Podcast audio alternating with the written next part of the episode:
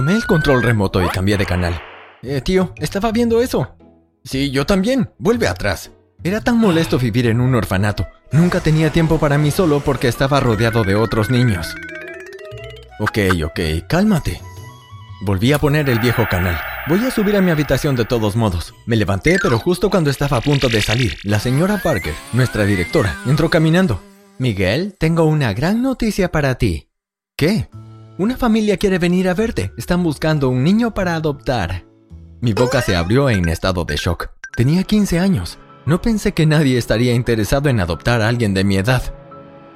Pero espera, ¿te has suscrito ya? Rápido, hazlo ahora. Y toca la campana de notificación para no perderte más historias locas. La señora Parker me había dicho que me pusiera mi mejor ropa y fuera a su oficina a las 3 de en punto. Me paré fuera de su puerta, mis manos estaban sudando y mi estómago estaba lleno de mariposas. ¿Y si no les agrado? Estaba tratando de no hacerme ilusiones, pero no pude evitar pensar en cómo sería tener una familia propia. Respiré hondo y llamé a la puerta. Entra. Abrí la puerta y entré. Hola Miguel, estos son el señor y la señora Jackson. Miré a la pareja sentada en el escritorio. Parecían tener cuarenta y tantos. La mujer era muy bonita y el hombre tenía un rostro amable. Le sonreí. Hola. Hola Miguel, ven y siéntate para que podamos conocernos. Me senté junto a ella. ¿Tienes algo que te gustaría preguntarnos? Eh, ¿Tendré mi propia habitación? sí, por supuesto que la tendrás. Y una sala de estudio también. ¡Wow! Eso suena increíble. Bueno, nos gustaría mucho que seas parte de la familia. ¿Te gustaría eso? Sí, por favor. Está bien, entonces está decidido. Señora Parker, haga los arreglos, por favor. Por supuesto, me pondré manos a la obra. Como una semana después de la primera reunión, finalmente pude irme a vivir con el señor y la señora Jackson. Estaba tan emocionado. Todos los niños vinieron a decirme adiós. Mientras nos alejábamos, seguí saludando con la mano hasta que se perdieron de vista. Tomó como media hora llegar a la casa de los Jackson. Bienvenido a tu nuevo hogar, Miguel. Oh, Dios mío, es enorme. Ambos se rieron. Sí, tenemos mucha suerte de vivir aquí. Miré hacia la enorme mansión. No podía creer que iba a vivir allí. No me tomó mucho tiempo asentarme. A ver, ¿quién no sería feliz en un lugar como este? Mi habitación era increíble. Tenía una computadora y una televisión para mí solo. No más discusiones sobre qué programa ver. También tuve que cambiar de escuela. Estaba demasiado lejos para viajar a mi antiguo colegio. Estaba un poco nervioso el primer día. Ya sabes cómo es, cuando todo el mundo ya conoce a todo el mundo. Pero no tenía que preocuparme, ellos fueron amables. Pronto tuve un gran grupo de amigos, así como si hubiera estado en la escuela desde siempre. Estaba feliz, mi vida era perfecta. Pero un día, todo se vino abajo. Estaba en la escuela y me sentía muy mal, así que mi maestra me envió a ver al director. ¿Qué pasa, Miguel? ¿No te ves bien? Me siento fatal, señor Bell. Bueno, entonces será mejor que te vayas a casa. Llamaré a tus padres. No, está bien, puedo caminar, vivo muy cerca. Está bien, entonces, ve y cuídate. Cuando llegué, no había nadie. Deben haber salido de compras o algo así. Estaba a punto de subir cuando de repente escuché un sonido del comedor. Me acerqué y abrí la puerta. Esperaba ver a mis padres allí, pero en cambio, la habitación estaba llena de lo que solo puedo describir como una pandilla de hombres de aspecto muy peligroso, sentados en un círculo alrededor de una pizarra. Pude ver que en ella estaba escrito Plan de robo al banco. Mi corazón se hundió y la sangre se escapó de la cara. Oh Dios, he entrado en una reunión de una pandilla de criminales. Salí silenciosamente, esperando que no me vieran pero sin querer derribé una silla. E inmediatamente todos se voltearon a mirarme. Sabía que no había nada más que pueda hacer, así que salí corriendo de la habitación. Solo había corrido un poco cuando sentí que algo me golpeaba la espalda. Cuando caí al suelo comencé a gritar. ¡Ayuda! ¡Ayuda! Mejor te callas y sabes lo que es bueno para ti. Estaba muerto de miedo. ¡Oh Dios! ¿Me van a matar? El hombre sacó una bufanda y me amordazó. Pensé que me iba a desmayar, pero luego vi que la puerta se abría y mis padres entraron.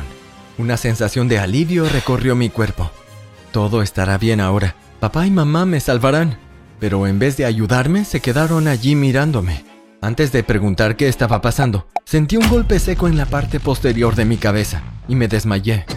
Cuando desperté, estaba atado a una silla y todavía seguía amordazado. No había nadie más allí. Comencé a tratar de gritar, pero mis palabras no salían. La puerta se abrió y mis padres entraron. Papá se acercó y me quitó la mordaza. Mamá, papá, esos hombres son criminales. Los vi planeando un robo al banco. No deberías haber visto eso, Miguel.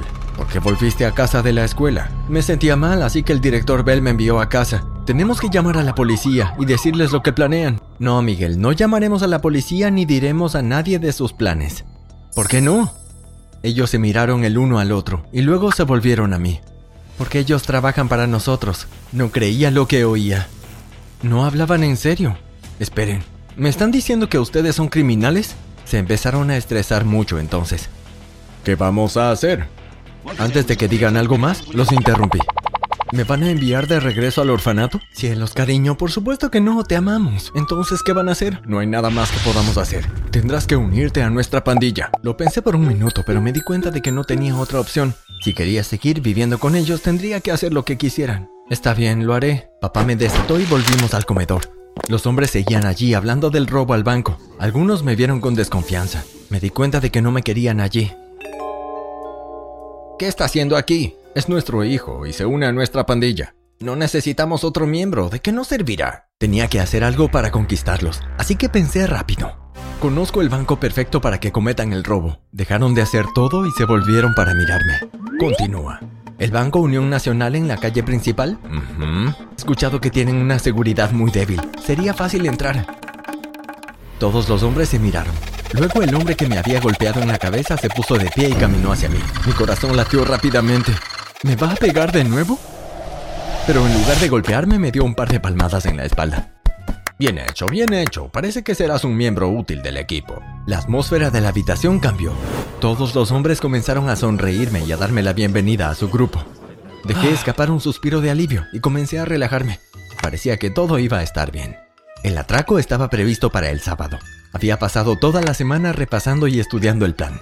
No había nada que pudiera salir mal. Todo el día en la escuela el viernes no podía dejar de pensar en el robo. Mis amigos empezaron a notar que yo también estaba actuando raro.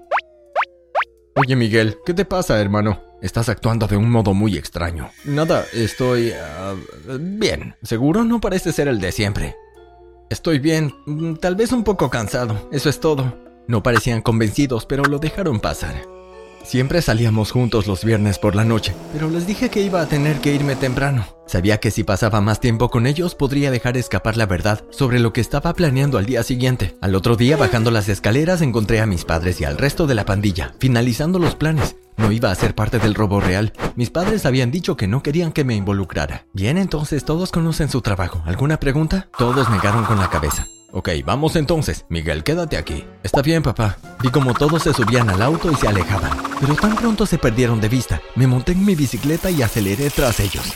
Sé que mi papá me dijo que me quedara en casa, pero quería ver qué pasaba. Me detuve frente a un pequeño café al otro lado del banco y entré. Mientras estaba sentado bebiendo mi coca, me pregunté si había cometido un error. Todo parecía normal en el banco. Nadie sospecharía que en ese momento alguien estaba adentro robando el dinero. Pero justo en ese momento sucedió algo inesperado.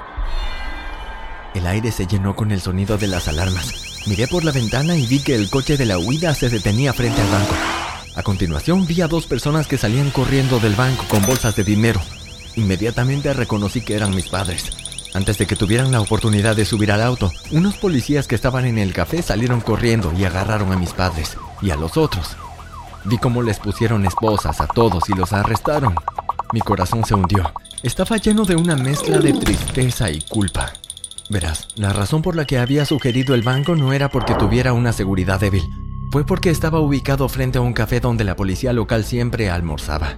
No había querido arriesgarme a llamar a la policía y contárselo. Sabía que si hacía eso, existía la posibilidad de que la pandilla se enterara y regresara en el futuro para vengarse.